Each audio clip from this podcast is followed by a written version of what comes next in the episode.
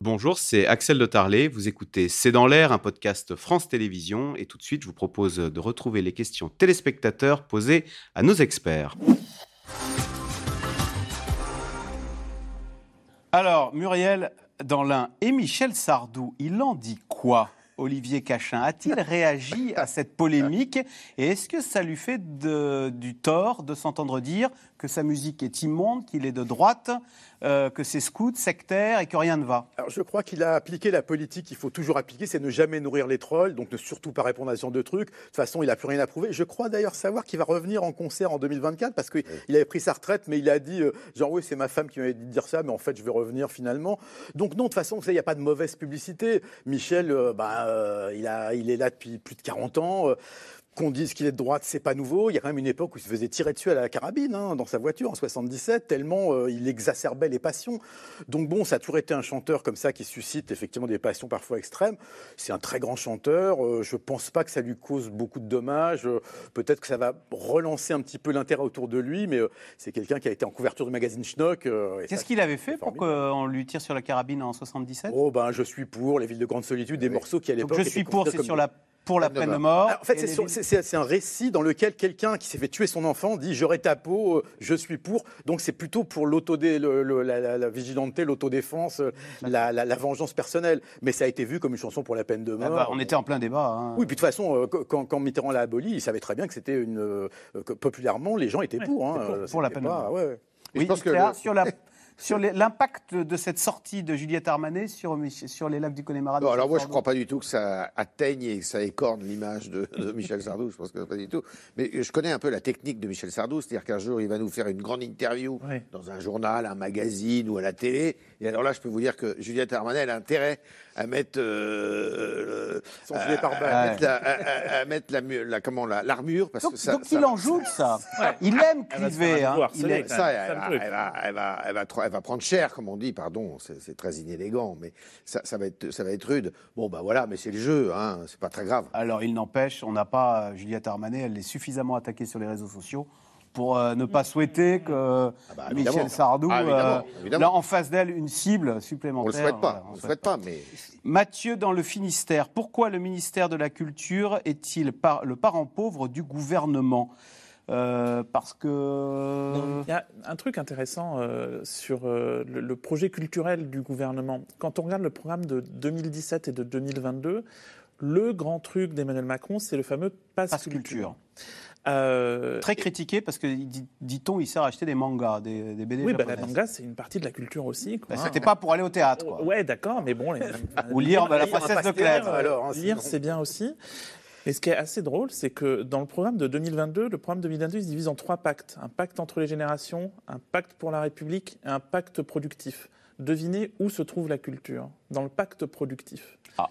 Et euh, je trouve que ça fait vachement écho avec ce que disait Justine Trier sur euh, la marchandisation de la culture je veux dire, c'est une option politique de dire euh, on veut. le même temps, ils disent qu'ils veulent défendre l'exception culturelle française, mais c'est vrai que c'est quand même lourd de sens de mettre l'extension du pass culture en 2022 dans le pacte productif. Quoi. J'ajouterais une chose quand même, c'est que le, 1% du budget, attention, les théâtres pendant le Covid, et les salles de spectacle ont été jamais survécu s'il n'y avait pas eu. Je vous invite à aller voir dans les autres pays comment ça se passe, où là, il y, y, a des morts, entre guillemets. Euh, en France, euh, vous pouvez parler à des directeurs de théâtre, à des directeurs de scène, et ils vous disent, heureusement, Heureusement, on a été traité comme tout le monde. Des milliers d'entreprises. Oui, et il faut et, pareil pour les artistes, puisqu'il y a quand même le système euh, qui est très particulier.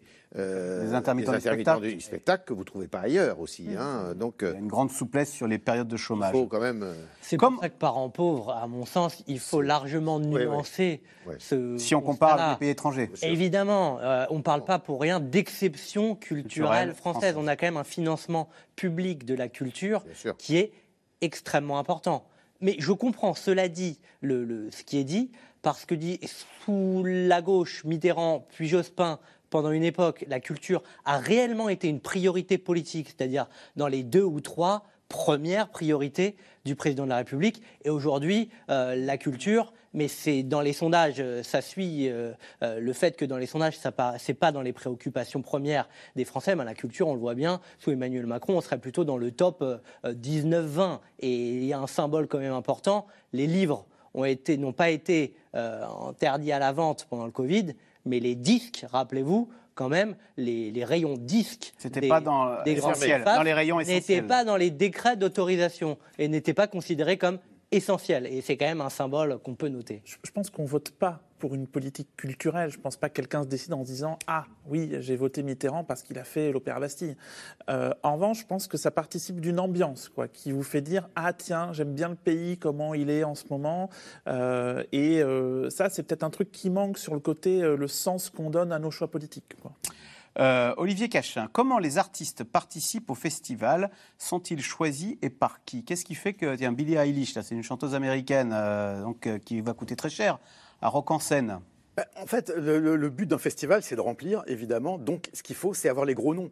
Et c'est pour ça que, d'ailleurs, souvent, on se retrouve. C'est un des problèmes des festivals. Tous les gros festivals vont avoir les mêmes artistes ou des gens comme David Guetta, qui est un DJ qui remplit les, foules. Euh, moi, j'étais récemment à Garo Rock où il a fait la, soirée de clôture. C'était blindé et c'était la deuxième ou troisième fois qu'il faisait le même festival. Parce qu'à un moment, il y, a des, artistes où on sait que bah, s'ils sont là, c'est bon, le public sera au rendez-vous. Donc le but pour un artiste, c'est d'arriver, euh, c'est ce que je disais tout à l'heure avec Val, c'est d'arriver à, donner suffisamment de gages pour dire je suis un artiste qui remplit les salles, donc invitez-moi dans votre festival, parce que euh, si je suis là, ben, euh, le public il va être au rendez-vous. Il faut des gros noms. bien. Mhm. Les Américains acceptent-ils mieux le soutien politique des artistes que les Français? Alors, si tant est qu'il y ait du soutien aux artistes aux États-Unis. Ah bah oui, aux États-Unis, il y a les, oui, bien sûr, l'élection présidentielle américaine est une élection clivante où vous avez euh, ah des artistes. Bah, par exemple, si je vous cite Clint Eastwood, Clint Eastwood, vous allez jamais le classer du côté des démocrates. Il est évidemment du côté des républicains. Euh, vous avez comme ça plusieurs figures qui sont connues pour être euh, des soutiens permanents, d'ailleurs, un petit peu de l'un ou l'autre camp.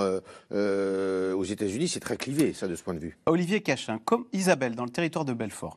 Comment continuer à donner son avis quand on est connu dès lors que l'injure, voire la menace, remplace le dialogue? Est-ce que ça devient compliqué pour les artistes de dire autre chose que des banalités consensuelles?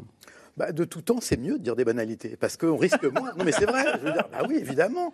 Euh, alors, on, ne parle pas de vous. Vous n'existez bah, pas. Euh, C'est-à-dire que la langue de bois, ça a une utilité. Hein. On s'est souvent fustigé, mais euh, un artiste qui est d'accord avec tout le monde, euh, ben, il va gêner personne. Après, d'un autre côté, c'est vrai que quand on dit des, quand on tient des propos clivants, ça peut alimenter le buzz, comme on dit aujourd'hui, mais ça peut coûter cher. on parlait de Doc Gineco tout à l'heure. c'est vrai que c'est quelqu'un qui était admiré de tous, y compris ceux qui l'écoutaient pas, mais qui le trouvaient sympathique. Et du jour au lendemain, c'est devenu l'homme à abattre. Donc il y a quand même un prix à payer quand on a des, opinions politiques tranchées. Étienne Girard, est-ce que cette affaire aussi euh, euh, entre, avec Sardou, est-ce que ça ne révèle pas aussi le poids des haters, comme on dit sur Internet, les haters, donc euh, hate, la haine oui c'est les, appels, parce que je crois que sur, enfin, je suis allé voir moi sur le compte personnel. La virulence absolument disproportionnée et folle sur les réseaux sociaux. C'est pas la première affaire où on assiste à ce. Et là, pour le coup, c'est de droite et de gauche. Hein, oui. Les deux camps, ça. Ah oui, oui. Alors oui. Alors c'est pas genré politiquement, si je puis dire, ce type de comportement. Non, ce qu'on peut dire, c'est que à court terme, quand on est un acteur public, euh, moi je crains une seule chose euh, en tant qu'observateur, c'est la tiédeur. Euh, mais quand on est un acteur public, effectivement, c'est un problème.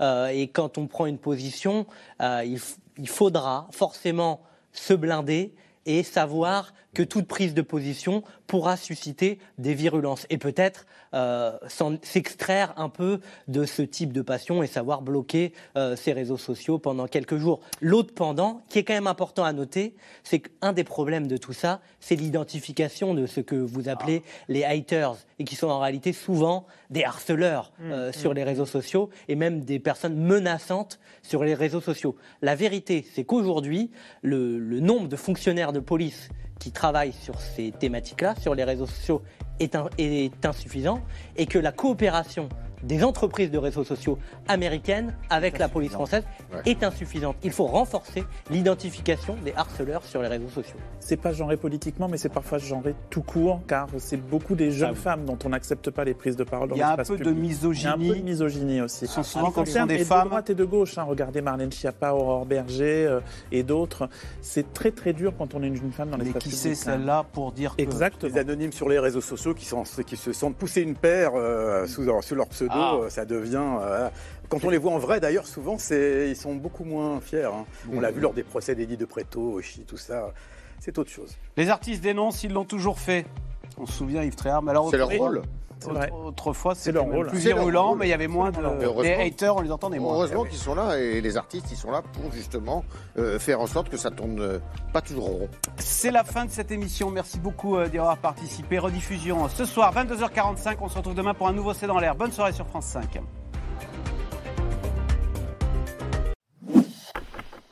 Merci d'avoir écouté C'est dans l'air. Comme vous le savez, vous pouvez désormais écouter l'intégrale, mais aussi l'invité ou vos questions à nos experts. Tous ces podcasts sont disponibles gratuitement sur toutes les plateformes de streaming audio. Et pour le replay vidéo, c'est sur France.tv, bien évidemment. À bientôt.